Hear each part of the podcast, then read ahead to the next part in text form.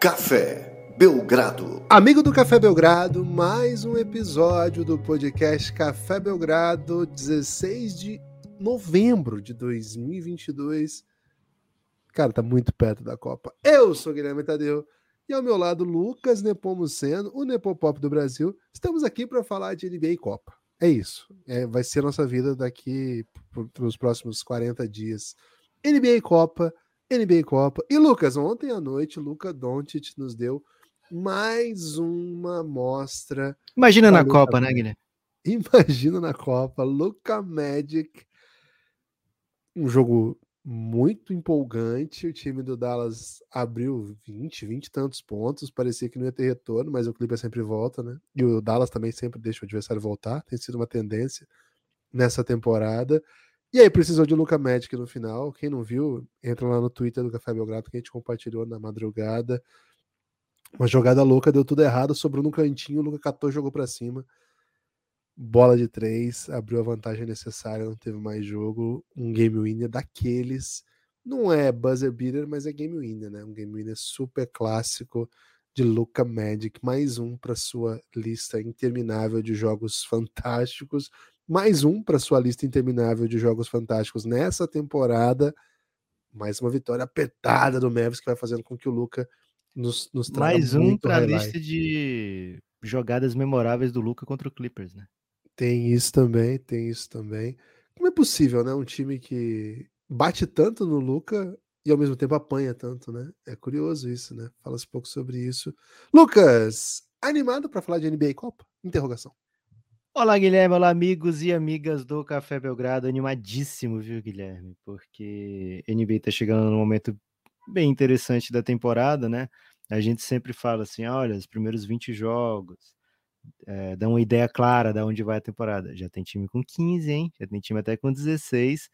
Então, assim, estamos chegando nessa imagem um pouco mais clara da temporada que eu posso dizer nesse momento, Guilherme. Não olhe para cima, hein? Se olhares para cima, vai ver um Kings com campanha positiva, Guilherme. Olha o nosso Sacramento Kings. É, e eu fico até triste de falar do Kings, porque sempre que a gente acredita no Kings, o Kings perde, né? Então vou continuar aqui desacreditando no Kings, com a esperança de que o Kings chegue o mais longe possível. Então não olhem para cima, tá? Não vejam aí o Kings que deu uma surra no Nets. Guilherme, o Nets não era para estar tá defendendo agora? Rolou esse hype, né? É, o pessoal se empolga bastante na NBA e semana após semana narrativas vão sendo criadas, né? Algumas se sustentam com alguma base de realidade, era o caso dessa do Nets, de que o time agora tinha encontrado maneira de defender, e aí no recorte sem Kevin, sem Kyrie, com um Ben Simmons vindo do banco, era uma das sem melhores Kyrie e sem Nash, né? Sem Nash e com o Ben Simmons vindo do banco, né? Mas na prática, sim, é um time que tem problemas ainda, né? É um time que estava na excursão aí pro, pro Oeste, teve alguns bons jogos aí no Oeste já, mas alguns nem tanto, né? E acho que esse certamente foi o pior de todos. 150 pontos, pelo amor de Deus. Eles e, perderam Lucas, pro Lakers também, né? Então, perderam pro Qual Lakers. Quase ganharam do, do Mavis, mas perderam pro Mavis também. Perderam pro mas é Lakers. Você falou que esse era o pior, porque tomou 150 do Sacramento, mas qual é o pior mesmo? Ah, não, Lakers. Perder pro Lakers, pra esse Lakers é, é bem feio, né, cara? Então, momento meio estranho, né? Momento meio estranho pra gente ver de fato o que, que tem de novidade, o que tem de adaptação, mas o que tem é um time que apanha bem. Cara, não vou comentar o Kings, não. Vou, vou fazer como você sugeriu aí. Tem até uma. Tava vendo, Lucas? Você sabe que eu fiquei muito na, na empolgação do Botafogo, né? Buscar essa vaga aí na Liberta. Infelizmente não deu certo. Sim. Mas tem uma declaração aí do, do técnico do Botafogo, o português, e ele falou assim, Luiz Castro, e ele fala assim: perguntaram se ele tava com medo do Botafogo rebaixar, né? Quando tava lá, tava tantos pontos da zona só. E ele falou assim: eu não olho para baixo. E deu certo, né? Não pegou a Liberta, é mas nunca chegou perto aí da, da, da, zona de rebaixamento. No caso aqui, você pede para que faça como no filme, né? Não olhar para cima. Isso. No caso do Kings, não seria o caso de não olhar para lado algum, Lucas? Meter uma. Um, tapa-olho. Pode ser, Guilherme. Não olhar o Kings, né? Isso. Deixa o Kings ganhar aí escondidinho. Bota cada vez mais jogos assim, começando duas da manhã. Porque aí fica, fica mais discreto, né? Porra, junto com, com o Golden, né? Junto com o meu Golden, assim. É Aliás, o problema do Kings sempre foi acreditar demais, né? Quando se sonha junto com o Kings, as coisas não acontecem. Vamos parar de falar de Kings, Guilherme, senão vamos dar um jinx aí no Kings. Falar sobre não falar é falar? Ou é o anti-falar? É uma espécie de contra Zica reversa, né? Aquela cartinha que aparece muito. Aparecia no, no Twitter mais, hoje não estão botando mais, não, viu, Guilherme? Uma cartinha de Yu-Gi-Oh! né? Com carta anti-Zica, né? E aí bota, sei lá, o Domantas Sabonis fazendo uma pose oriental, assim, e diz: ao jogar essa carta, toda Zica será reversa e o Suns aqui vai perder os jogos. É... Então, o Kings estaria, Guilherme, pertinho do Suns é, se tivesse tido uma vitória a mais aí, já estaria com a mesma campanha do Suns, né? Se fosse, em vez de uma derrota, uma vitória. Mas outro não olhe para cima, Guilherme. Nosso Jazz perdendo em casa para o nosso Knicks, hein? Tava preparado para essa ousadia do New York Knicks em pleno 2022, Guilherme, ano da tecnologia, o Knicks aí com campanha de 50%. É, Lucas, mas aí até o a, a narração, assistir esse, um trecho desse jogo, né, pela narração do Jazz, né, e o narrador lá da, da franquia disse o seguinte, né? Ver o Jalen Brunson fazer isso aí é estresse pós-traumático, cara. Não dá mais. o Jalen Brunson já fez tudo aquilo contra o Kings no, no, contra o Jazz nos playoffs, jogando pelo Mas pra torcida, né? Porque o time é todo novo, velho. O time é todo novo, mas para ele, pra torcida, né? Ver aquilo acontecendo diante dos seus olhos, e acho que pro Jalen Brunson, né? Acho que ele se sente é. muito confortável jogando em Utah. Falando sobre esse Jazz, né, Lucas? É, o meu palpite é que cai, né? O Jazz cai, não para segundona, porque não tem segundona na NBA, mas... Você viu que o Adam Silva chegou a comentar algo sobre segundona? Foi bom, hein? Foi bom isso aí. Mas... E agora estão rumores aí de expansão envolvendo aí equipes mexicanas, hein? Você viu isso aí? Equipe mexicana. Tênis. É, ou alguma do México, né? Para ser uma outra franquia, tipo Toronto, assim. Tá, tá, rolando esse burburinho. Ainda tem, tem que voltar ao Seattle. Tem o time de Las Vegas, vai ter que fazer a segunda mesmo, né? Porque não tem tanto time assim, não. Mas por enquanto não vai cair. Acho que cai no sentido de não ter, não ter ritmo para emplacar essa campanha maravilhosa. Perder jogos assim, jogos assim faz parte também, Lucas. O, o Knicks tem, tem bons caminhos para vencer, né? O Knicks não é um time que a gente acredita como projeto médio e longo prazo do que tem feito, mas é um time que é, não, é, não é incomum vencer o Utah Jazz, né? Vamos respeitar okay. o nosso Nicão. Vamos respeitar o Knicks e o Jazz também, né? É, Guilherme, vamos hum. já falar de Luca, mas também tivemos daqui a mais pouco Luca, hein? É. é. legal Luca, fazer daqui a pouco Copa. Copa. É. é Luca e Copa. É... Né? Cara, tivemos ainda Portland Trail Blazers nesse momento. É o time da moda, Guilherme? E não só porque joga no Moda Center, né? Mas é o time que tem vencido jogos assim com, com volúpia, né? Voluptuosidade. Tem, não importa quem tá na frente, se é um time quem está à frente, né? Se é um time cotado para playoff, para campanha profunda em playoff, se é time cotado para loteria o Blazers tem macetado, né? Tem vencido, tem vencido bem os seus jogos, muitas vezes sem Damian Lillard, algumas vezes até sem Damian Lillard e Anthony Simons. Temporada bem especial de Jeremy Grant. Cara, Jeremy Grant tá tá tá, tá se re, reinventando, né? Porque vamos lembrar um pouquinho aqui, né? O Jeremy Grant era um bom jogador do Denver, teve seus momentos lá na bolha, mas normalmente momentos defensivos, né? Momentos em que você olha, olha, o Jeremy Grant é um, um stopper e não compromete no ataque, né? Depois disso, recebeu uma proposta do, do Pistons para ser um go-to guy, fez temporada de 20 pontos por jogo, basicamente, e se apresentou. Primeiro chocou o mundo, né? Recebendo um salário, assim, não, não de super estrela, mas de fringe All-Star, né? Um jogador que quase é All-Star. Isso antes de jogar como quase All-Star, né? E aí passou um tempo no Pistons, deu aquela arrefecida, né? As pessoas, é, tá, tá bom, faz número, mas o time não ganha nada, né? E aí vem pro Blazers, baratinho, baratinho, Guilherme, se você lembrar aí das trocas dessa, dessa pós-temporada, desculpa, dessa última off-season, né?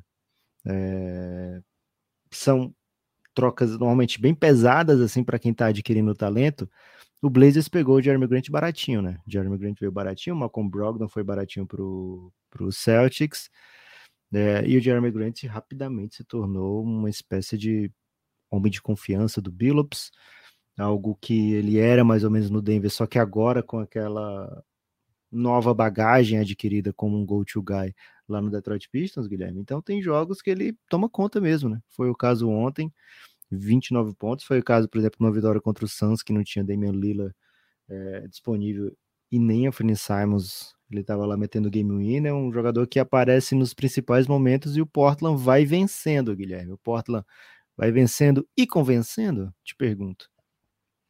Cara, é... acho Estás que pelo... convencido, Guilherme? Estou convencido, estou convencido que o Portland Se chegou para ficar. do Mundo, o Portland seria qual seleção, assim, no seu nível de convencimento?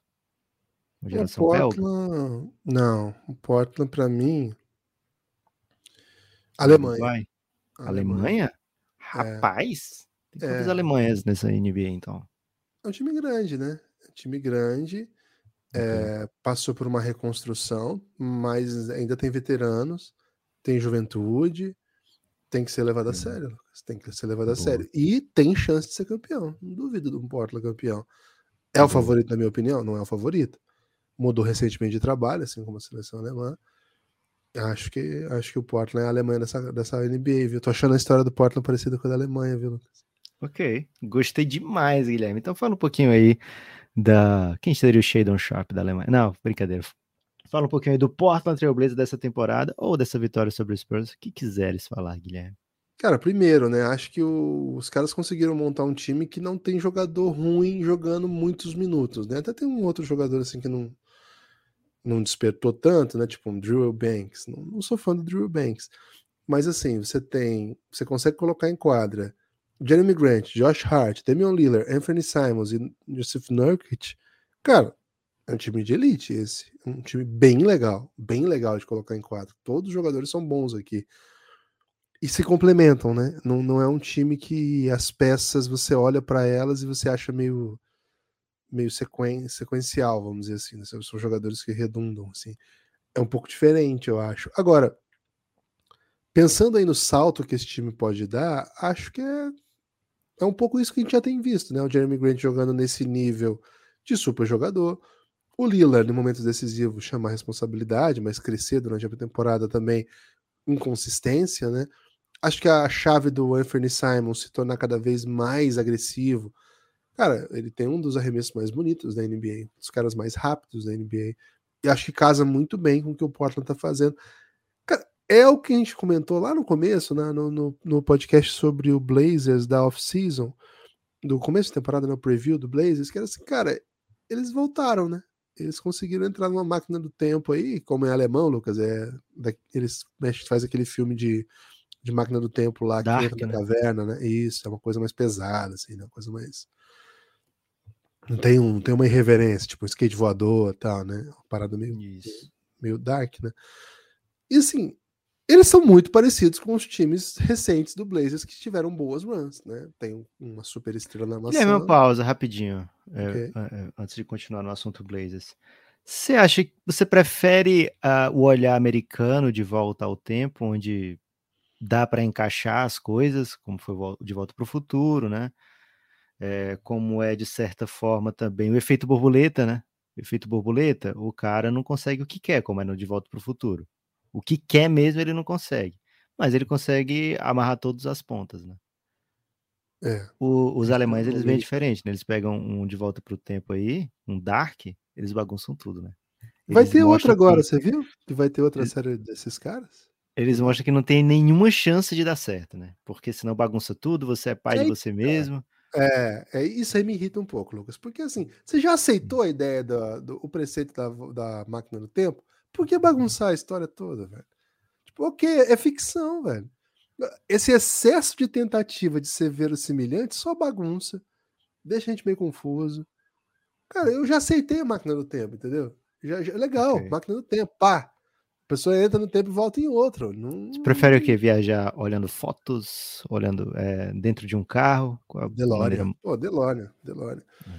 Então, assim, qualquer essa tentativa de adicionar verossimilhança na ideia da máquina do tempo só confunde, velho. Só confunde. Okay. E aí, acho que pode ser muito legal se você e quando tá... bota ciência, velho. Cara, tipo, não, mas aí também tem que ver a, a, chance do buraco negro e tal. A teoria das cordas, né? Os caras é. a teoria da corda. nada, mas a teoria da corda, velho. E, é. Cara, eu acho que, que não dá para trazer ciência pro, pro, não, ah, se trouxer igual. Não, se trouxer igual o Dr. Brown, né? Tipo, mete um guarda-pó, cabelão de cientista Bigman. Porra, sem é nenhuma bom. responsabilidade, né? Assim, não tem nem cons contratar consultor científico para fazer. Agora, uhum. você vai uhum. ter que fazer uma, um, um, filme em que você tem que trazer um monte de doutor em física quântica para que o filme seja verossimilhante. Pô, velho, honestamente, eu quase não passei em física na escola. Velho. Pra que que eu vou okay. querer este entretenimento pra mim, né? Entendeu? Ok. E eu não é. É uma, sou... boa série. É uma boa série. Nenhum personagem sorri em toda a série. É. São muitas temporadas. E olha que são muitos anos, né? Não é só assim uma temporada, é como se fossem várias temporadas dentro da mesma temporada, porque pega várias gerações e ninguém ri. Cara, né? e no mínimo passou em 2014. 2014 eles meteram sete no Brasil. Pelo menos um sorrisinho sobre isso. É mesmo. Bem, bem Espero lembrado. ter esgotado esse assunto, Lucas. Espero ter esgotado esse assunto. Ok. É, embora. Sobre Portland, viagem no embora tempo. a gente tenha uma vez desenhado uma série para Elástico Mental sobre viagem no tempo. Né? Sobre conceitos de viagem no tempo. Onde lá exporia essa hipocrisia da, da, da supervalorização da ciência na formatação de roteiros. É isso. Até porque, Guilherme, é, é a mesma chance você criar uma máquina do tempo do que você, por exemplo, se balançar muito rápido na rede e parar em outro lugar do mundo, né? Como é no caso do Diário de Pilar. Então, exatamente. Fica aí a, a reflexão. O Portland, Lucas, ao fazer a sua viagem no tempo, olha para esse time e fala assim: hum, me parece claro que o Anthony Simons é o CJ McCollum do, do presente.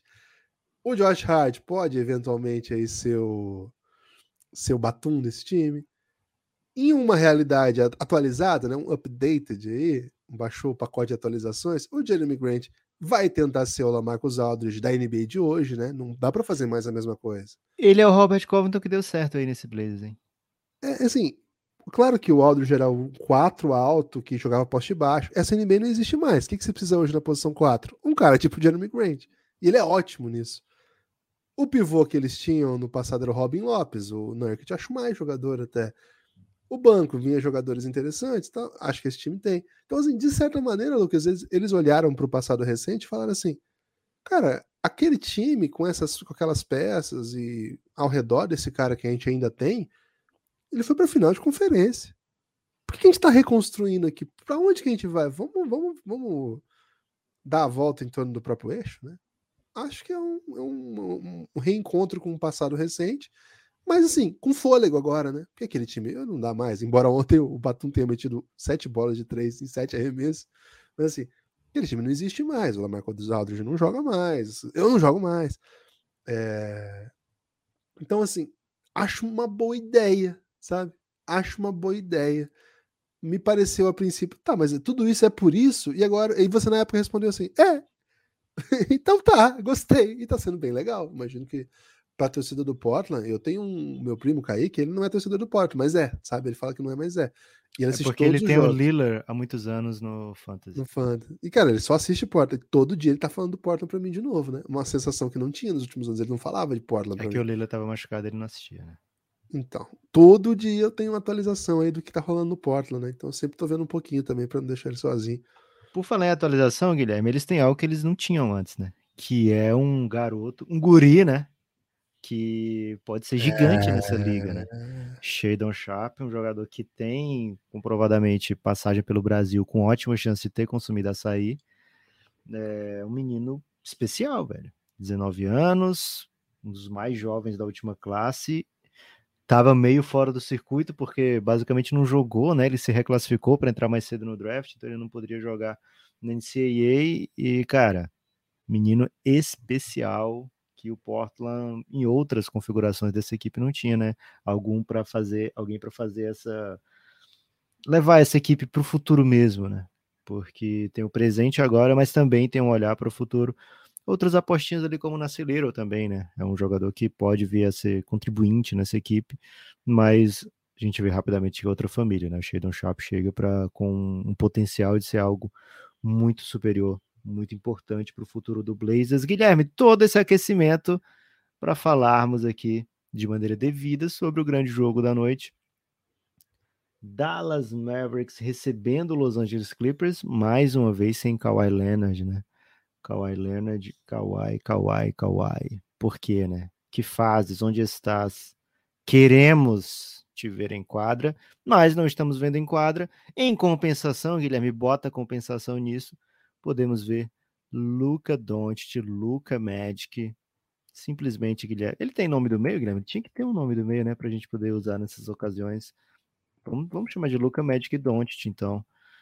É, 35 pontos, nenhum desses 35 mais impressionantes do que os três últimos. Guilherme, meteu o game winner, mandou a própria torcida se calar, ou não sei quem se calar, e disse depois do jogo que não fazia ideia por que que tava Foi mal, tava fazendo, doidão. Fazendo aquele, aquele movimento. Pode ser que fossem jogadores do Clippers provocando durante o jogo? Pode ser, mas ele não ia confirmar isso durante a, uma entrevista coletiva, né? Mandou todo mundo se calar, enquanto todos gritavam ao redor, Guilherme. Luca Doncic. Cara, foi demais, né? Foi demais. É... Mais um grande jogo dele, né? Foram o, o, time jogou 13, foi isso? E foram 11 bons jogos dele na temporada. Acho que o único jogo. Foram dois jogos ruins, né? Contra o Magic e contra o Wizards, os dois fora de casa. Curiosamente, foram os jogos que ele não passou a margem dos 30 pontos, mas não foi nem isso o problema, né? Na verdade, foi porque o time não foi competitivo, perdeu cedo, não conseguiu, não conseguia voltar para o jogo, né? O, o jogo do Wizards, claramente, assim, o Luca não tava. Não deu certo, assim. Até acho que a abordagem dele foi ficar mais fora da bola tentar deixar que alguém criasse e, e a hora que foi, o jogo já tinha acabado, né? A hora que e não dá para ele 82 jogos ter esse usage que ele tem, né? Imunamente impossível. É, mas o, o, problema é que tá, tá tendo que ser, né? É, eu acho que o. Fal, falamos muito disso na, no nosso preview também. E, cara, esse preview, a soma de todos os medos que a gente apontou lá estão tão gritantes, né? Nada o Mavis não encontrou soluções, não conseguiu apostar ainda no Campasso, trouxe o Campasso, a gente até achou que seria uma, uma peça bem legal para contribuir, mas não conseguiu a confiança do Jason Kidd. É um time que defende muito, né? E acho que ter um alvo como Campasso em quadra, já acreditando que ainda vai ter o outro alvo que é o Luca, o Luca é um alvo dos ataques. Então, não, não, por enquanto, não encontrou, não teve seu espaço. Acho que a gente tá vendo uma grande temporada do Spencer Dinwiddie, viu? Acho que o que ele tá jogando me agrada bastante, assim. Ele, todo jogo ele, ele é esse desafogo, mas é mais do que isso, assim. Ele é uma flecha, cara. Ele é bem agressivo, ele tem essa missão de trazer a bola na transição em várias situações. E é isso, né? Não tem muito mais. O, o outro, o outro cara que, que é criador, vamos dizer assim, consegue criar sua própria separação, Christian Wood, ainda não caiu nas graças do Kid, né? Acho que isso vai acontecer durante a temporada, mas ainda não aconteceu. Então, assim, esse é um time que tem muitos altos e baixos, e em geral ele é muito carregado pelos bons momentos do Luke, em que a bola de três chove, né? Quando entra naquela sequência que todo mundo começa a matar a bola e ela, ela só vem porque as defesas tentam se adaptar ao Luca, né? O Luca sem ter dobra, sem ter um esquema especial para tentar defendê-lo. Cara, ele acaba com o jogo muito rapidamente. Então as defesas têm que dar algumas respostas, e aí o Mavs está muito preparado para isso. O Red Bull, que é um exímio chutador, o Dorian Finney-Smith não é um exímio chutador, mas ele tem alguns hotspots, vamos dizer assim, que ele é muito efetivo, e mais do que isso, o que o Dorian Finney-Smith faz muito bem é ler esses espaços que o Luca vai criando e aproveitar com infiltrações, né? ele, ele faz um bom cut, e para receber em direção à cesta já, ou mesmo para receber em desequilíbrio, atacando close-out. Às vezes nem, nem close-out, né? Na verdade, tem dois caras no Luca, ele só tem que atacar em direção à cesta e o Luca encontra ele muitas vezes. Gosto bastante de como ele e o Luca funcionam. É, outras armas acho que, que, ajudam muito também. O Tim Hardaway tem bons momentos, onde saiu zerado, mas tem bons momentos na temporada. Josh Green acho que também vem para um salto. Tem muita gente apostando que ele vai ser o terceiro ball handler desse time. Não sei, viu? Não sei. Tem outra coisa ele, né? É, mas tem se falado disso lá no, no Dallas. Acho estranho também, mas Não sei se tem alguma outra alguma outra marcha aí que a gente não conhece do jogo dele, né? Os chutadores, né, do time ainda tem o Maxi Kleber, que é um bom chutador, já falei do Christian Wood, que eu acho um bom chutador. Então assim, é um time que é pronto para aproveitar as vantagens que o Luca cria, que é um time que sem o Luca passa muito perrengue, né? Passa muito perrengue. E dentro dos próprios jogos, é um time que tem muitas runs, né? Ele, ele ao mesmo tempo que abre muitas vantagens, toma muita virada, né? Ontem, o terceiro período, o placar foi 33 a 15 para o Clippers. Olha a pancada né, que, o, que o Dallas sofreu. E ainda assim, chegou para o último quarto empatado, né? Significa que tinha conseguido abrir imensa vantagem no primeiro quarto, no primeiro tempo, né? O primeiro quarto foi 30 a 15. Então, é um time que precisa muitas vezes que o Luca faça muitas coisas e ainda assim o jogo não fecha, né? Tem que fechar o jogo. Agora, esse time tem mostrado um ótimo rendimento em, momento, em minutos finais. Tem vencido a maioria dos seus jogos que chega nessa situação, né? Os jogos que perde, em geral, perde antes. Né? Citei dois, dois casos dessas vitórias, derrotas aqui, foram cinco na temporada em geral, perde antes. Até, até aquela derrota para o Suns no primeiro jogo da temporada foi uma história parecida, né? O time disparou, parecia que ia ser um vareio. Cara, e quando veio a round, o time não tinha mais o que fazer, não, não conseguia voltar para o jogo. Até tentou alguma coisa no finalzinho ali. Então, acho que é um time que. Tá, é um time que está sendo construído, não, não intencionalmente, mas pelo jeito que as coisas estão indo, para dar ao Luca o MVP, Lucas. O Luca tá muito claramente é o melhor jogador para o seu time. Aquilo que a gente aprendeu lá atrás, né? Que era o MVP, né?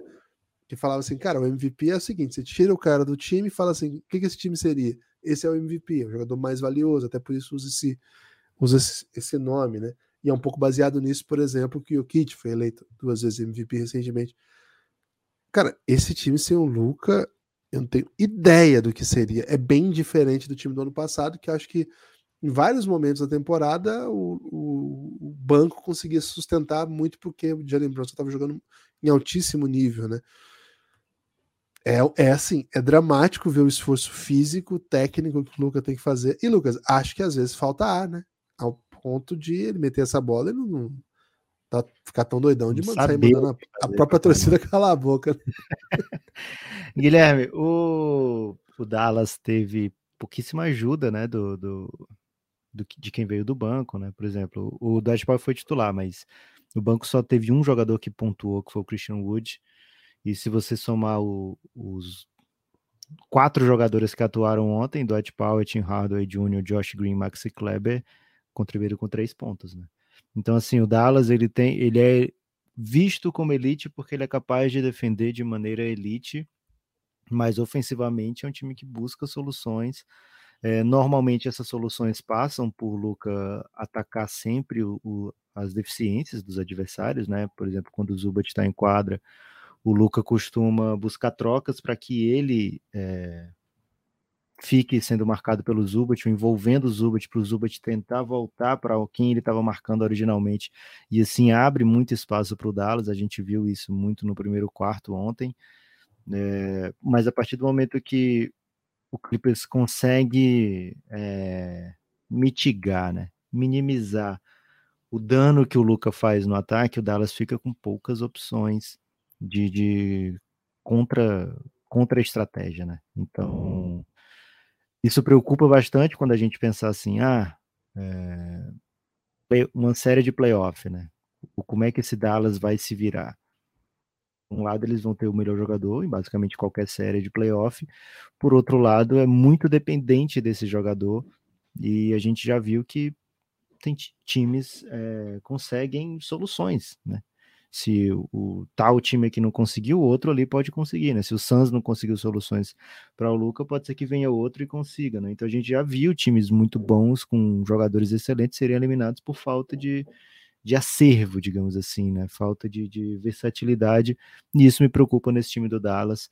Agora, sim, é um time que tem, não só está construído para o Luca ser MVP, Guilherme, dessa maneira, né? E, e, concordo com você, não é uma coisa intencional, é, mas também ele joga muito com a cara do Luca, né? Então é por isso que o Dallas hoje é o time mais lento da NBA e não é porque o Luca é lento, né? Mas é porque ele vai dissecar todas as, as jogadas, basicamente, né? Todas as jogadas no 5 contra 5. É um cara que também não tem como ficar jogando nesse usage que joga, né? Com pace muito alto, porque vai acabar estourando, né? Muita posse, muita posse, muita decisão sendo tomada o tempo todo. Então, tô contigo nessa, viu, Guilherme? O Dallas tem que buscar uma maneira de daqui para começar a playoff, né? Não precisa ser para amanhã, não precisa ser para daqui a pouco, né? O Dallas tem vencido jogos, mas precisa encontrar uma solução para playoff, né? Pensando em playoff é, para alternativas, né? A gente vê a importância que foi o, o ter o Jalen Brunson naquele jogo sem o Luca na temporada passada. Se o, o Luca volta naquele, naquele momento com um 0-3, Guilherme, para o Jazz, que seria o caminho se o time enfrentasse hoje uma, qualquer time em playoff começando os três jogos sem o Luca, a, a chance era ótima de ser um 0-3, né? É, mas se o time entra num 0-3, dificilmente a gente teria visto. A gente nunca viu ninguém sair de um 0-3 na NBA, né? Então a gente provavelmente não teria visto um Luca fazendo final de conferência, né? Então o Dallas tem que, tem que abrir o olho, Guilherme, mas por enquanto tem que comemorar o fato de ter Luca Doncic meter o game winner é uma jogada tão especial, Guilherme, tão bonita, tão marcante na, na carreira de qualquer jogador. O Lucas já tem alguns na carreira, inclusive tem alguns contra o Clippers, né? O que é algo meio raro assim no mundo da NBA, você ter múltiplos game winners contra na mesma equipe. Mas também nos faz pensar, Guilherme. Game winner é bom demais, não é? Hein? Pô, é bom demais. Sabe o que é melhor do que o game winner, Lucas? Cuidado, Guilherme. Poucas coisas são melhores que o game winner e a gente tá gravando pela manhã esse episódio. É, você tá de bobeira e receber no seu e-mail, chegou um novo apoiador do Café Belgrado. Ih, rapaz, isso é bom Tô demais. mentindo ou não? Porra, isso é bom demais, velho. É uma das melhores sensações aí. Cara, você que é apoiador do Café Belgrado, muito obrigado. É por conta de vocês que esse projeto é possível. Muito obrigado a quem chegou aí no feriadão, hein? Teve gente que chegou no feriadão, Lucas. Olha aí. Galera apoiando o Café Belgrado. O cara acordou no feriado e falou assim: vou, vou contribuir aí com. Vou fazer com, o bem hoje, né? Vou fazer o bem hoje. E, pô, pior que eu já dei salve quem chegou ontem, hein? Foi o, o André Pastor, perdão. Vou dar dois salves então, porque a gente gravou durante né, o podcast ontem de manhã. Então, fui traído pelo, pelo, pela confusão aqui do, do e-mail, Lucas. Então, ontem não teve nenhum apoiador desde que eu falei, né? Mandei um salve já pro André. Mas mandou outro salve aí pro André que chegou com a gente ontem. Se você não apoia aí no Café Belgrado, cafébelgrado.com.br, dê, dê a possibilidade de a gente sentir essa alegria, hein? chegar um e-mail falando tem novo apoiador do Café Belgrado. Orelo é o lugar onde o nosso sistema de apoio está organizado. Lá na Orelo, você consegue ouvir qualquer podcast, pode ouvir o seu podcast preferido, se ele não for o Café Belgrado, se for o Café Belgrado, você pode ouvir lá também. Você ouve todos os podcasts por lá. Por lá está o sistema de apoio do Café Belgrado. Aí os podcasts fechados, eles têm um cadeado. Se você desbloqueia com R$ reais, você tem acesso a todo o conteúdo de áudio que a gente produz. Se você vem com um apoio de 20 reais, além disso, você vem para o grupo no Telegram, onde estão as melhores pessoas do Brasil. Lucas, lá no Telegram, rolou inclusive, olha só a ousadia aí do comitê, votação, prêmio Giannis dos melhores do Brasileirão. Você votou, Lucas? Votei, pô, claro que votei. Tive a oportunidade de estar votando, por exemplo, em João Gomes. Fiquei indignado que Voivoda não estava na lista de melhores técnicos. É, mas tive oportunidade de votar em bastante craque, viu, Guilherme? Por exemplo, votei em todas as opções que tinha jogador do Flamengo. É, eu fiz e... isso com o Corinthians também, mas não tinha muitas. E... Mas eu votei também no Cano, né? German Cano, porque o cara foi brabo demais, Guilherme. Fez o L como ninguém. Vou passar aqui então, ó. Quem tá lá no Giannis e votou na votação, vou passar aqui a seleção do, do Brasileirão pela galera do Giannis, hein? Vamos muito ver. palmeirense lá, hein? Infelizmente, muito palmeirense a ponto de colocar o Everton como goleiro e não o Cássio, hein? Sacanagem isso aqui. O Everton, goleiro do, do Giannis. Lateral direito, Lucas? Marcos hum. Rocha. Pô, só tem palmeirense lá, velho. Tá de brincadeira. Na zaga. É, aqui tá lateral esquerdo primeiro, né? Juninho Capixaba foi o mais votado, hein? Olha aí, merecido, hein? É isso. Na zaga são dois, né? Então, Gustavo Gomes e Vitão, do Internacional a dupla aí, que foi a mais Vitão votada. é bom, Guilherme? Vitão, bom, bom jogador. Okay. Não cantor, não. Cantor não, não acho muito bom, não. No, na, na volância, João Gomes e Danilo. João Gomes do Flamengo, Danilo Não, desculpa, que... João Gomes e André. André ah, ia te perguntar cadê o André, né? André do Fluminense e João Gomes, os dois volantes mais votados. Aí a galera do Palmeiras não conseguiu votar dois aqui, não, hein? Gustavo Scarpa, disparado mais votado, e Ganso formam aí o meio-campo empatado com a Arrascaeta, hein? Vai ter que escolher um dos dois aí, porque ficaram empatadinhos. Não, escolha muito que, difícil. Acho que entra o Ganso, né? Porque o, o Arrasca já vai estar na da Liberta. E aí, afinal, Germancano e Pedro Raul fazem aí a, o ataque do campeonato. O técnico foi Fernando Diniz. Esse, o. Cara, o Flu é gigante no Giannis, hein? É, o Flu é gigante demais. Prêmio aí do craque do Brasileirão do Giannis. Se você quiser discutir com essa galera que adora o Fernando Diniz e não vota no Cássio, esse é o seu lugar, né? cafébelgrado.com.br. Guilherme, perdemos muitos apoios aí, só de você ter construído essa. essa seleção? Não, você ter construído essa frase, essa sentença aí. Se você quiser conversar com as pessoas que amam o Fernando Diniz. é isso. A revelação foi o Vitor Roque, que foi eleito aí a, a revelação. E o melhor jogador foi Gustavo Scarpa e Cano. Os dois ficaram empatados aí. Não dá pro Scarpa aí, porque ele tá indo pra Inglaterra, né? Agora a gente pode gostar do Scarpa. Boa. Então, essa é a votação. Cara, lá no Gênesis tem isso e tem um monte de outra coisa, de outras coisas. Vocês não têm ideia do que pode ter no Gênesis numa tarde qualquer. Então vem pro Gênesis, esse é o melhor lugar para você discutir basquete e a vida como um todo. cafébelgrado.com.br. Ouçam o podcast Café Belgrado na Aurelo, apoiando ou não. De verdade, quem ouve na Aurelo ajuda muito o Café Belgrado. Estando lá na Aurelo, cara, para você apoiar um é muito rápido é muito rápido. E com nove reais, você entra num mundo que, meu amigo, é um mundo que você nem imagina que existia. Falei pouco hoje, viu, Lucas? Mas tá bom. Você falou muito, Guilherme. Você fala bem demais. É, Guilherme, agora, já que você fez essa transição para o futebol aí, vamos aproveitar e falar em Copa do Mundo. Copa do Mundo está chegando. Já trouxemos aqui para vocês bastante conteúdo de Copa do Mundo, mas queremos trazer sempre, né? Então hoje, Guilherme, vamos lembrar, né? Vamos relembrar, vamos dar uma olhadinha aí para as últimas Copas e pensar, já que Luca Doncic meteu um game winner, quais game winners? Vamos eleger aqui três game winners é, excepcionais das histórias da Copa do Mundo. Guilherme, tá preparado aí para esse evento? Pô, tô curioso, né? Curioso com essa. É, cara, semana de Copa é bom demais, né? Que enquanto não tem jogo, a gente pode ficar lembrando, né, das, das ousadias que, que já aconteceram. Tô curioso, viu, Lucas? Você disse que fez um estudo complexo aí para encontrar grandes momentos aí da história das Copas. É, não são os gols mais memoráveis, tá? Porque não, não, vai ter entendi. muito gol que aconteceu em momento assim que não era clutch time, né? Não tava com o jogo empatado ou, ou um atrás e precisando do empate. É, a maioria dos gols até não, não acontece nesses momentos, mas quando acontece é bem especial. Eu tive a, a... o cuidado aqui, Guilherme, de não pegar um montão de, de gols das últimas. Teve muito em 2018, 2014 mas eu, eu deixei assim no máximo cinco por Copa, tá? E aí as Copas mais antigas tem três ou dois aí pra gente lembrar. E no final vamos fazer um top 3 aí desses gols todos. Ou outro, o, que, o que o episódio apresentar, tá, Guilherme? Às vezes a gente não sabe. As pessoas imaginam que o Café Belgrado se prepara muito, né? Mas às vezes a gente não sabe para onde é que o episódio vai nos levar, Guilherme.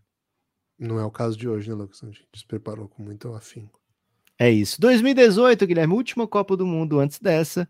Tivemos alguns gols aqui, você não vai lembrar, e aí você vai ter o prazer de rever lembrando. Portugal e Espanha, um dos primeiros jogos da Copa, simplesmente um hat-trick do CR7 Cristiano Ronaldo, empatando o jogo aos 43 do segundo tempo. Lembras desse golaço, Guilherme? Foi um de falta esse que empatou gol o jogo? de falta. Gol de Pô, falta. Lembro, lembro. Bem massa, bem massa não é muito Porra. a pegada, a vibe aqui desse episódio, porque assim, Portugal não, não seria eliminado, tá? Se não faz esse gol, mas era o primeiro jogo da Copa, mudaria bastante coisa. E, pô, foi um hat-trick de um, um, dos melhores jogadores de todos os tempos, né? É, dentro de campo. E um momento ali de, de afirmação, né? Contra a galera que ele joga sempre, joga, jogava a favor sempre, né? Agora, nessa mesma fase de grupos, Guilherme, tivemos no último jogo do, do do, desse grupo. Argentina e Nigéria, não no mesmo grupo de Portugal e Espanha, tá? No mesmo é, na mesma fase, tivemos um outro jogo que decidiu sim vaga de classificação Argentina e Nigéria. Lembra quem fez o gol da classificação argentina? Foi o Lionel Messi, Lucas? Não foi o Messi, não.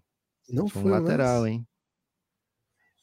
Quem foi? Lateral esquerda batendo de direita, velho. Entrando na, pisando na área, né? Como os, os analistas de 2022 gostam. O Rojo, né? Ah, Caramba, velho. A Argentina, época, né? é, Argentina empatando com a Nigéria nesse jogo. Aliás, teve um lance polêmico, né? Que o Rojo cabeceou na Do própria próprio mão. Rojo. É, eu lembro. É. Cabeceou na mão, E- o juiz não deu pênalti. Isso. E aí o Rojo, nos minutos finais ali, faz o gol que dá a classificação para a Argentina. Só que perdeu logo na sequência, né? Então, Teve uma talvez- falta da, que a Nigéria bateu nesse jogo que parecia que tinha entrado a bola, lembra? Assim, Isso, cara, esse jogo foi muito massa. Parecia jogo de oitavas, né? E a Argentina acabou caindo na, na sequência para a França, né? Nas oitavas. Mas foi bem legal essa classificação argentina. Classificação seria um vexame, né? Na mesma Copa, Guilherme, 2018 ainda, tá? Essa aqui eu não lembrava, velho. E, e quando, e quando eu lembrei, é, desbloqueou um monte de, de, de emoção média, viu? Ih, Sentimentos médios. Sentimentos médios. É, porque teve o jogo Japão contra a Bélgica, Ah, certo? Ok. Logo depois do Brasil se classificar. E quem vencesse o, esse jogo pegava o Brasil na sequência, né? Hum, É, o Brasil tinha passado em 2018 nas oitavas com uma certa folga, um joguinho protocolar ali de 2 a 0 Vamos esperar quem, quem chega na sequência, né? E aí o Japão abre 2 a 0 né? O Japão abre 2 a 0 a, a grande geração belga virando meme no Twitter. E aí os caras diminuem com, sei lá, 20 do, do 24 por aí do segundo, do segundo tempo, empatam por volta dos 30 com o gol do Fellaini de cabeça. Pô, e, e é o que o goleiro parecia um goleiro de infantil, assim, que ficava pulando e não chegava na bola. Eu lembro disso, velho. Não, não lembrava. Agora você foi falando, eu fui lembrando, ficando mais irritado. O goleiro não E chegava aí, na aos, bola. aos 40 e tantos, acho que era 46 ou 47, ou talvez até 49 já do segundo tempo, escanteio pro Japão, velho. Escanteio pro Japão, o que, que o japonês faz, né? Agora eu se consagro, né? Vou botar na área, meus atacantes são muito altos, né? Meus jogadores super altos, certamente vão fazer gol de cabeça aí nesses belgas que são tão baixos, né? É, Courtois pega a bola com muita tranquilidade no, nesse cruzamento na área, sai jogando, bota a bola no pé do De Bruyne. De Bruyne abre na direita, contra-ataque, velho. Porra, Como é que você toma um contra-ataque da Bélgica? E aí, Nasser Chadli, o Lukaku ainda deixa passar, né? Uma assistência sem É. tocar na bola. E o Nasser Chadli mete o gol da classificação. Resultado: 2 a 1 Bélgica contra o Brasil, né? Na sequência. Se empata, o Brasil ia pegar o Japão, é isso? Não, era oitavas isso aí, né? Ah, tá, ok. O Foi Japão ia oitavas isso? Foi Meu oitavas, velho. A Bélgica quase Deus, cai nas velho. oitavas. Ah, agora doeu, hein, velho. Porra, que emoção média que você me deu, hein, velho. É, é isso, né? Sentimentos médios. O... Nessa mesma Copa ainda, Guilherme, o último gol clutch. Mandzukic na overtime contra a Inglaterra, hein? Levando o gol para final, levando a, a Croácia para a final. Na prorrogação, um, um bate o rebate ali. A Inglaterra estava bem melhor nesse jogo até. Um bate o rebate ali, o Perisic toca de cabeça meio para ninguém e o Mandzukic sai em ótima posição, batendo de primeira de esquerda. Classificação croata para a final. E aí, França campeã, né? A Copa 2018 foi. Não vou, não vou mentir, não, Guilherme. Das Copas aí, talvez tenha sido top 3 de baixo, hein? Pois é, é, esse time da, da Croácia. Se o Brasil ganha, ia ser massa, hein? Ia ser massa. Esse time da Croácia tem, tem nomes históricos, assim, né? E deu uma animada na Copa como um todo. Mas essa Inglaterra mesmo que chegou não era uma super Inglaterra que eu acho que hoje é bem melhor do que essa, né? Era, esse time era meio, meio desacreditado na própria Inglaterra, assim, né? Diferente de hoje. E quase que chega na final, né? Apenas a Croácia trouxe essa boa história aí. Mas assim, essa, essa Copa foi tão marcante que desses aí, acho que eu lembrava. Eu nem lembrei direito do da Argentina. Cara, certamente não lembrava do Chadley. esse do Manzukic eu, eu lembrava que ele tinha feito gol, mas não lembrava que era clutch, assim. Então, enfim. Prorrogação. Prorrogação. É. Tudo, qualquer prorrogação entra aqui, né? Normalmente eu separei 85 minutos para frente, mas prorrogação conta, né? Porque, enfim, é para frente dos 85. É, né? claro, certamente. 2014, vamos lá? Vamos lá, 2014. Você lembra 2014? Falei de cabeça. 7x1. É, o, o, cara, o, o, gol do Davi Luiz na minha cabeça é clutch. Eu não sei quantos minutos estava. Mas cara, na minha cabeça. que pareça, foi 2 a 0 aquele gol, né? O Brasil tomou depois o gol. Ah, olha aí, não lembrava disso. Na minha cabeça tinha sido um gol clutch foi mais uma dagger, assim, então, né? É. Tipo, é, mas não, então tava tipo 20 do segundo tempo, não, não era tão. Era, foi tipo 30, acho que foi 70 e 70 e alguma coisa. Tá. entre os 25 e os 30, aí o, o Jaime Rodrigues empatou, deu, diminuiu aos 35. Aos 80. Aí te, me lembro da bola machuca na sequência. Do Chile, né? Contra o Brasil, que seria é. tipo uma super bola clutch. Seria muito clutch.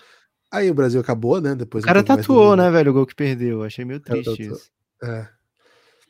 Aí, deixa eu pensar. A Alemanha, me lembro daquele jogo contra a Argélia, que foi um clássico, velho. Foi um jogo insano esse jogo. Exatamente. Foi. Agora sim, foi um 2 a 1 na prorrogação, que os, é... foi 0 a 0 o jogo. A gente, a Alemanha abre 2 a 0 na prorrogação e toma logo na sequência. Né? O segundo gol da Alemanha é tipo nos 13 minutos do segundo tempo e toma o gol que diminui na sequência, assim, né?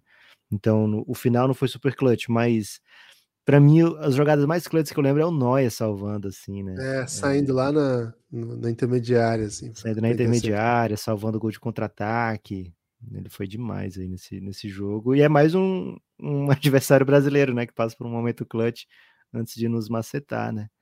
E tem o próprio gol do, da Alemanha na final, que, enfim, prorrogação já entra, né? Mário Götze. É... Ah, é verdade, gol de prorrogação. Inclusive, assim, todo o, o povo inteiro brasileiro queria que a Alemanha metesse 8 na Argentina, né? Porra, perdemos, mas vai ser 8 a 0 né? A gente, pelo menos isso. E aí os caras quase não ganham, velho. Foi meio triste. E teve, teve dois. Ah, teve também 2 a 1 para a Bélgica contra os Estados Unidos. É, foi a mesma história do, da Alemanha e Argélia, que os três gols saíram na prorrogação. Então também conta. O de Maria, no finzinho da segunda prorrogação contra a Suíça, faz um gol. O Messi costura ali pelo meio, abre na esquerda e o Di Maria abre na direita, né? O Di Maria bate ali de, de pé trocado de primeira né? no cantinho. É um gol que Pô, garante a é classificação. É. é. um gol que garante a, a, o segmento né, da Argentina na Copa. Mas teve dois que eu vi ao vivo, viu, Guilherme? Por isso que entram aqui. Opa! Quer saber? Os que eu vi ao vivo. Claro. Com certeza. Samaras, é, Grécia contra Costa do Marfim, último jogo do grupo. A Grécia tinha aberto o placar no, no primeiro tempo. A Costa do Marfim empata, assim, é, torcida toda no Castelão torcendo muito pela Costa do Marfim. Tinha Drogba no elenco, tinha Gervinho, né? É, era bem legal esse, esse time da Costa do Marfim, mas foi macetado, né? É, no, o Samaras faz o gol da classificação nos acréscimos. A Grécia não tinha ganhado nenhum jogo, faz esse gol e se classifica. É, e outro que eu vi ao vivo foi o México vencendo a Holanda até o finzinho do, do segundo tempo. E aí, o que que eu fiz, né? Tava torcendo para Holanda porque, enfim, é meu sobrenome, né? Minha família é de origem holandesa, viu, Guilherme? A família da minha mãe, né? É uma mistura, tem uma mistura de holandeses e escravos, Guilherme. É. Então, é, tava vendo esse jogo de um lado. Eu tinha comprado o meu ingresso e é sorteado na Copa, né? Então, eu tava vendo de um lado. A minha irmã, é, que também tinha ido para esse jogo, ela tava vendo do outro lado com o filho e o marido. É, e aí, segundo o que, que eu fiz? No primeiro tempo, eu vi no meu lugar. O, o México faz gol lá do outro lado do, do campo, né? Eu tava bem atrás do gol, né? Visão privilegiada. O México faz o gol do outro lado, eu não vi muito bem. E aí no, no segundo tempo, né, com uns 30 minutos a Holanda jogando mal, eu, eu, pergunto, eu liguei para ela, né, perguntei como é que tá aí, ela, ah, tem vaga aqui, vem para cá. Aí eu fui. Resultado, Guilherme, perdi o, o lugar premium para ver os gols, né? Mas o Snyder empata numa bomba assim, já aos 43 Porra, do segundo tempo. E nos acréscimos o Robin sofre um pênalti meio daqueles que só o Robin sofre, sabe? que ele corta do jeito que só ele corta e o jogador bota o pé ali, ele também vende o pênalti como só ele vende, né? E acabou que a Holanda virou, o México jogou como nunca e foi eliminado como sempre nas oitavas, né? Porra, sempre, né, cara? O México sempre eliminado nas oitavas. Também não Teve me outros aqui que eu. Teve outros que eu cortei aqui, velho, porque o México aparece sempre nessa situação, sendo eliminado nas oitavas, muitas vezes em prorrogação também, né? Mas Muito 2010, Guilherme, vê se você lembra desse. Landon Donovan fazendo um gol no último minuto da fase de grupos contra a Argélia, nos acréscimos que dá a classificação para os Estados Unidos. Lembrava desse gol? Não lembrava, Lucas. Não lembrava. Não lembrava de. Ele é considerado o melhor jogador da história, né? Da, dos Estados Unidos, Landon Donovan. Que era, É. né? Agora tá vindo aí Pulisic, Rei. É, mas eles não entregaram ainda, né? O que o, o É isso. Donovan entregou em Copa do Mundo e tal. Mas não lembrava que talvez tenha sido o grande momento da carreira do Landon Donovan esse, não? Pô, certeza, velho. É uma jogada que ele constrói. Os Estados Unidos estava sendo eliminado naquele momento, né? Ele constrói, aí o- acho que é o Dempsey que chuta no, no goleiro, sobra para ele, ele completa. também, né? É, na sequência, na fase seguinte, né? No jogo seguinte, Gana vence os Estados Unidos na prorrogação, o gol do Asamoah Gyan. E na, na sequência, Gana é eliminado pelo Soares fazendo a defesa clutch, né? Essa aí não Pô, essa, essa aí é. Não, isso aí é um dos maiores, dos maiores momentos da história das Copas já. É, espetacular, né? Um momento histórico. Acho que talvez a gente, a gente- Todo mundo que nos ouça se lembra, né? Acho que não faz tanto tempo assim. É, até falamos ontem no podcast também. Né? Foi. Agora, se a gente tiver ouvintes um pouquinho mais novos, assim, que talvez não, não tenham, não, não tivessem tanta idade, que você parar pra pensar, já faz tempo isso já, né, Lucas? 2010 foi isso aí? Fez 12 anos, cara. Se a galera hoje tem 20 anos, tinha 8 na época. Se a gente tiver ouvinte de 20 anos. Se a gente tiver ouvinte de 20 anos, esses caras tinham 8, né? Talvez eles não lembrem, assim, eu não, não, não tenho vivido o que foi isso aí. E, cara, vou dizer o seguinte: a campanha da, do Uruguai foi incrível, e ele ia avançando, avançando, e tava muito Forlan, craque da. Copa, né? Foi ele foi o cara que melhor entendeu a Jabulani, né? Que era a bola da Copa. Tinha uma, uma ideia da época que se, se consolidou, que era uma bola que pegava muito efeito, né? Batendo de fora da área, ela girava muito e per- perturbava os goleiros de uma maneira alucinante. Chamava Jabulani a bola. A única o- bola que, que ficou com um nome conhecido para sempre e que foi, Foi. tinha uma vinheta do Cid Moreira para ela, né? falando Jabulani, né? E o Furlan teria entendido melhor que todos os jogadores a Jabulani, porque ele batia de um jeito que ninguém pegava. Aí, e, cara, começava o jogo ele já chutava, né? Tinha isso mesmo.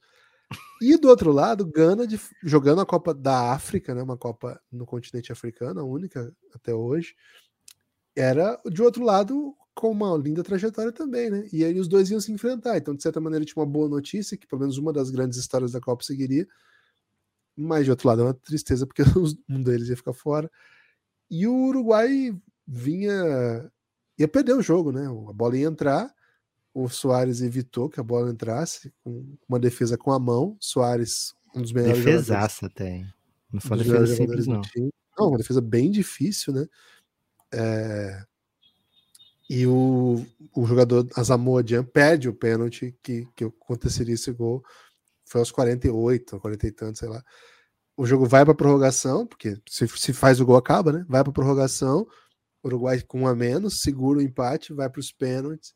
E ainda nos pênaltis tem outro grande momento, que é o Louco Abreu, que é o cara que vai fechar todo mundo no Brasil conhecia o Louco Abreu, sabia que ele batia daquele jeito, ele bateu no Campeonato Carioca, né? É, jogando pelo Botafogo, uma cavadinha na Copa do Mundo, numa situação absurda daquela, ele vai lá e faz igual.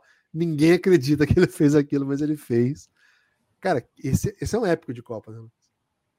É isso, e na sequência, viralizando o Louco Abreu de, de cuecas, comemorando, né? É, Guilherme, ainda teve a Espanha vencendo com o gol do Iniesta na final. A Espanha, inimigo do gol, né?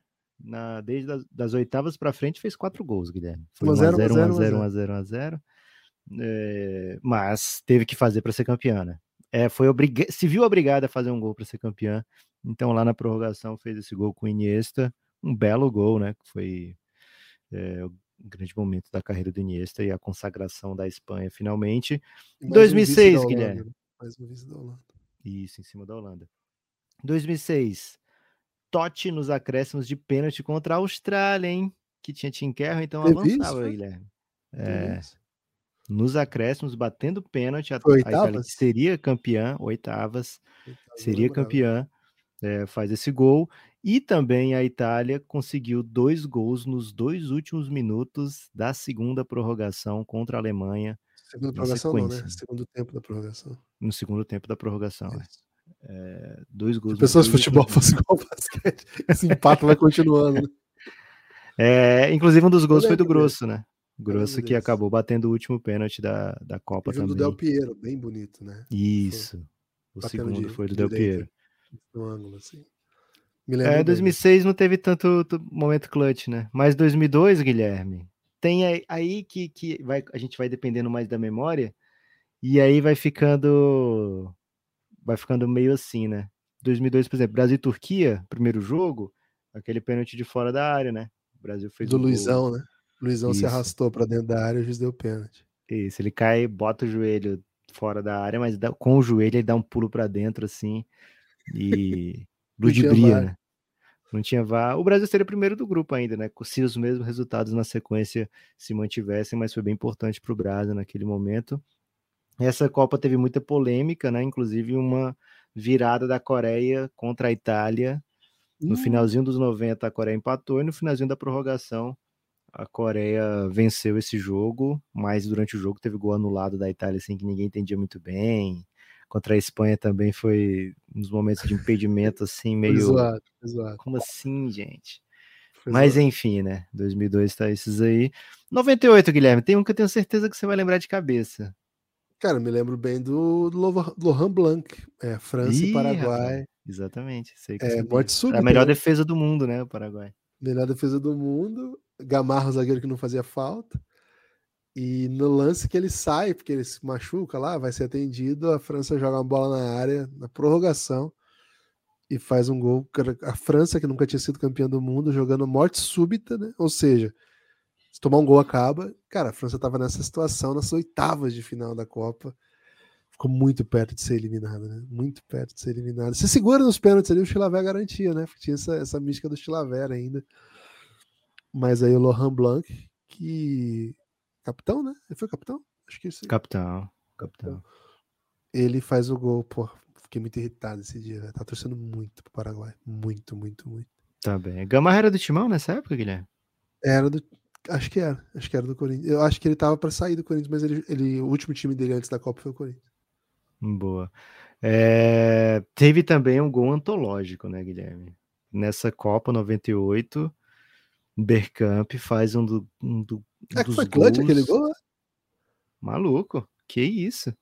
Mas foi Reta final. minutos? Eu não lembrava Foi que tipo, tinha sido foi tarde, tipo, assim. faltava dois, três minutos para acabar o jogo. Caralho, que gol que foi aquele, velho.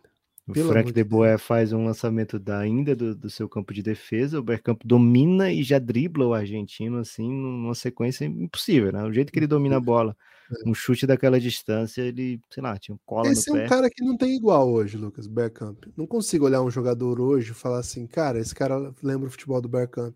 Não- tem, cara. Sabe quem, talvez, se ele fosse craque, pe- pelo jeito que ele se porta, o jeito que ele anda, por algum jeito que ele toca na bola, mas ele tinha que ser muito mais craque para ser o Bergkamp. O Kai Havertz. Também.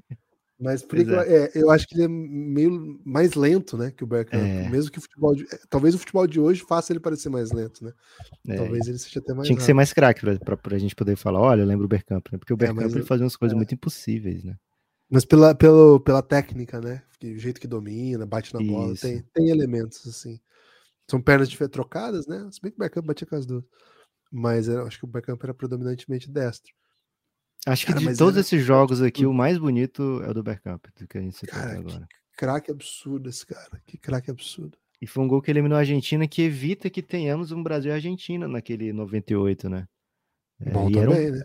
era Bom um bom também. ano pro Brasil pegar a Argentina, né? Que a gente tinha, um, tinha o Ronaldo Fenômeno jogando muito. É, infelizmente não tivemos aí esse grande clássico. Mas, Guilherme, né, ainda nessa Copa e ainda com a Holanda, antes de chegar na Argentina, que foi assim, a sequência, né? Foi a Holanda eliminou é, Iugoslávia, Argentina e caiu por Brasa na semi, né? Antes de chegar na Argentina, enfrentou a Iugoslávia e por que, que entrou aqui, né? Além de o Edgar Davids ter feito um gol muito clutch, né? De fora da área no finzinho do jogo. Foi o último jogo da Yugoslávia em Copas do Mundo. Caraca. Então, então fica aí esse registro. Durante o segundo tempo, sabe quem flopou, Guilherme? Quem? Mijatovic, craque do Real Perdeu. Madrid, perde um pênalti contra essa Holanda. Porra, né? Mijatovic. É, é esse foda. time da. É foda. Tinha o Mihailovic, né? Que batia. Batia, batia bem na bola demais. Não sei por que ele não bateu esse pênalti, né? se ele ia afundar o goleiro pra dentro. Mihailovic era cracaço. Tinha ainda nesse time o Jugovic. Tinha o Stojkovic, né? O Dragan Stojkovic era o, o o capitão do time. E no banco, Guilherme, que não entrava ainda, porque eram, enfim, é, ainda talvez não fosse o auge deles, tinha o Stankovic, o Dejan Stankovic, que talvez seja o melhor de todos esses. Kovacevic também não entrou. E ainda tinha o Milosevic. Baita time Yugoslavo, hein? Última participação da Yugoslávia em Copas, perdendo de A maneira galera tem feito no futebol isso agora, que a gente faz sempre no basquete, Lucas, tentando montar como é que seria o time na Iugoslávia, né? De hoje, né? Porque tem muito jogador muito bom espalhado aí. Sim. Só que assim, essa época a Iugoslávia já não tinha Croácia, já não tinha. Já não tinha. assim, os outros É, Croácia jogou, jogou por ela mesma, né? É, então já não é aquela super Iugoslávia, né? Já é uma Iugoslávia mais enfraquecida. Mais parecido com o Sérvio Montenegrinho, né? Isso, que depois vai jogar, né? Copa de 2002, a Sérvia Montenegro já joga. É isso. É, então aí foi, foi 98. 94, Guilherme. Na minha cabeça, tanto o gol do Bebeto contra os Eu ia Estados pensar Unidos- disso, eu ia falar desse, É, não foi clutch, Falei não? os três, os três gols clutch do Brasil dessa Copa. E o do Branco contra a Holanda Isso, 3 a 2 e o do Romário de cabeça contra a Suécia. Isso, todos esses aí foram super clutch, né? O Brasil ganhou por um gol cada um desses jogos, mas não, não entram aqui porque não foram em finzinho de jogo, né? Acho que o mais, mais tarde desses gols aconteceu ao 35 do segundo tempo. Só. É, Mas tivemos um, O elemento, só falar, o elemento fantástico aí do jogo contra os Estados Unidos é porque o- os Estados Unidos estavam com um a mais, né? Desde o primeiro o, tempo. O Leonardo meteu a cotonvelada sinistra, sem noção. no- Foi o jogador que a gente elegeu para ser o. Foi o Paquetá, né? Para ser expulso e. Leonardo. aleatoriamente. Leonardo dessa Copa. Não, a princípio seria ele, mas aparentemente o Daniel Alves veio firme na missão, né? Não, é porque esse Daniel Alves é expulso, a gente não acha assim, porra, o Daniel, não acredito o Daniel Alves expulso, né? O Leonardo foi uma coisa. Nunca acontecia isso, né? O Leonardo era Não, mó fama de bom bonzinho. né? Que- Cara, meteu a cotovelada na cara do maluco. O cara foi pro hospital, velho. ficou Ficou, hospital, teve que operar, velho. Tabi Ramos. E aí o Brasil ficou ganhar. fora da Copa e o Leonardo ficou fora junto. italiano lá, Lucas, que tá falando do, do- do- da Copa, tá falando assim: o Brasil podia ter caído aqui, aí não ia ter o pênalti do Baggio, não ia ter nada disso, a gente ia ser campeão E eu ia falar isso, Guilherme, porque o Baggio, ele é visto, ficou pra sempre, né? Como o cara que perde pênalti no final do Copa, né? Sendo que ele tem os dois gols clutch dessa Copa, né? Contra a Ele joga Nigéria. muito essa Copa. Ele joga muito essa Copa. Contra a Nigéria, Guilherme, o time tava perdendo, sendo eliminado, ele empatou no finzinho e no overtime ainda guardou o gol da vitória, né? Ele fez os dois gols Caraca. clutches. E na sequência, na, na rodada seguinte contra a Espanha, ele guardou o gol clutch no finzinho do jogo, acréscimos já, e levou para a semifinal, né? Então, se, se, ele, se a Itália leva esse título, ele ia ser, sei lá, ia ser uma Copa do nível da, que foi do Romário, que foi do Maradona, assim, aquele cara que ganhou a Copa sozinho, né? E ao contrário, ele acaba sendo o cara que, que entregou a Copa, sendo que o Brasil já estava com um pênalti de vantagem naquele momento, né? Quando ele perde. Já tava se com. ele- Não, acho que não tava, não. Porque Se ele faz, o dentro. Bebeto ia bater o quinto ainda. Mas Porque o, levar o Tafarel pro- pegou um, o Baresi perdeu. O, Ah, o- verdade. Verdade. Baresi e o Massaro perderam. É isso. É isso. E o Brasil só o Márcio Santos, né? Que tinha perdido. É Isso. mesmo. E se aí se ele faz esse gol, o Bebeto podia bater e ia ficar para sempre, né? Como o cara que fez. É, Ou gol. ia perder, né? Porque o Bebeto vinha de uma fama de ter se negado a bater o pênalti que daria o, o, o acesso. Não, daria o título ao La Corunha. O Bebeto era o craque do La Corunha, ele não quis bater o pênalti, não sei quem bateu, perdeu. Então tinha esse drama ainda. esse É, drama. uma copinha do mundo ele ia querer, né, Guilherme? Não é possível. O filho dele tinha nascido, né? Tava personalizado. É, e aí, Guilherme, craque também. 90 e 86 e 82 e tal, a gente já Aí não, já não lembro. É. já não lembra. Mas em 90, para ser justo, né? Tem um gol do Canidia contra o Brasil. Foi clutch não aquela foi, porra? Não foi no clutch time, mas foi faltando sete minutos, né? Pô, chorei, velho. Minha primeira memória de futebol, chorando pra caralho esse jogo. O gol que, que fez a Argentina ser em casa do papá, né? Depois. É, então fica aí esse salve aí. A gente falou de muita derrota da Argentina aqui, né? Então fica aí esse, esse gostinho. O Breme, em compensação, fez o gol de pênalti no finzinho do jogo. Aí sim, no clutch time Na contra final. a Argentina, né? Na final. Então, pênalti. André Breme, né? de pênalti. É, contra o Goicoechea, né? O Goicoechea que tinha classificado a Argentina no cobrança de pênaltis. Não lembro agora se foi contra a própria Iugoslávia que Maradona perde pênalti, enfim. E aí a... Ou foi contra a Inglaterra, não lembro agora. Mas enfim, o Goicoechea salvou aí a, a pele argentina, mas Ele não conseguiu pegar o do Bremen. Itália, né? É a semi contra a Itália nos pênaltis também, não é? Pode ter sido. É. Em 86, o Burrochaga, Guilherme, fez o gol do título da Argentina, um 3 a 2 Ninguém lembra desse gol, né? É, eu tive Os que, eu pela primeira vez. Então, será que lembra? Porque eu nunca vejo o Burrochaga sendo citado por argentino nenhum. Ah, eles lembram. Eu acho que para eles o gol da Copa é o, de- é o do Cani. É, é o contra a Inglaterra. É, é, contra a Inglaterra, os do, do Maradona, né? Os dois do Maradona. O de mão e o golaço, né? É. 82 tem o Paulo Não, Rossi. né? A né? galera não, é, não sabe que, assim, talvez não lembre que seja, mas não foi na final. Não foi, foi bem longe. Foi quartas, eu É. acho. É, e o passe é sensacional do Maradona para esse Burutiaga fazer o gol da vitória. 82 tragédia do Sarriá, né? Três gols do Paulo Rossi. E tem uma defesa do Dinosoff no finzinho, Guilherme, que seria um gol do Oscar, zagueirão Oscar, De cabeça? de, é, de cabeça, né? Cobrança de falta na área, cabe, cabeçaço, né? E o Dinosoff faz uma defesa impossível, velho. Impossível demais. E o último que eu lembro, esse foi de cabeça, nem pesquisei nada, é o de 78, que o Brasil faz um gol e o juiz assim, tinha. Foi depois do foi né? bom demais. Aí do Zico, não foi? Foi do Zico, cruzamento de escanteio, tava um a um jogo contra a Suécia. Inacreditável isso aí. Inacreditável. O, o Zico faz o gol e o juiz fala pra todo mundo que a- terminou o jogo com bola no ar. Com a né? bola no não ar. gol de escanteio, não depois do gol, e sim com bola no ar. Teria sido esse o argumento. O Brasil comemorou muito, né? Mas depois o, o árbitro falou, "Não, quem Inacreditável. tinha apitado, vocês que não, não Se- viram. Se é hoje, Lucas, a galera no Twitter vai falar assim: sai de aposta. Acho que já foi certeza. Pode ser que tenha sido ainda, hein? A galera ia meter essa. Lucas, Não tem site, né? Algum booker ali que o juiz tinha feito um esquema. Que, meu Deus do céu, né? Eu nunca vi bater, acabar o jogo. Não, bate escanteio que eu vou acabar com bola no ar, né? Centro Olímpico, velho. Mas foi a mesma coisa, basicamente, né? Foi papá. E, enfim. Fica aí. Guilherme, tem top 3? Porra, Bergkamp.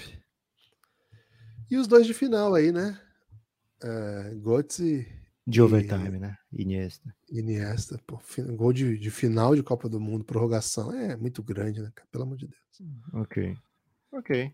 Fica Tem com os destaque do? Brasil, todos, todos do Brasil aí. Todos do braço. Eu- Meu destaque final, Guilherme, é o seguinte: não tivemos apoio de ontem para hoje, então precisamos mais ainda do seu apoio. Né? Você que não apoiou ontem, que era feriado, tudo bem, mas apoia hoje, né? Você, junto com você que ia apoiar hoje, já já estava decidido. Mas tivemos renovações, viu, Guilherme? Um salve aí, por exemplo, para o Diogo, para o João Ferraz, para o Tobias, o Marcelo Lobato, o Fernando Borges, galera que cola com o Gil da Arte, Gil das Artes, o Jonathan Ribeiro, galera que cola com o Belgradão sempre, muito obrigado pelo seu apoio. Continue com a gente, hein? É isso. Hoje à noite, rodada cheia, né? Muitos jogos. Não vou falar de todos, não, mas vou destacar alguns aqui, pelo menos, para vocês. Ó. Acho que. Guilherme, antes de você destacar, macetamos essa dica ontem, hein? Clippers perdendo de pouco pro Mavis, Cassinho tava desregulado. É isso. Fiquem Quase atentos, eu vou deu, botar né? uma no Insta hoje, hein? Boa. Ó, essa noite tem um Dallas e Houston, chance de ver Luca de novo, né? Tem um Golden e Phoenix, um jogo bem legal para lado da noite. Meia-noite começa esse.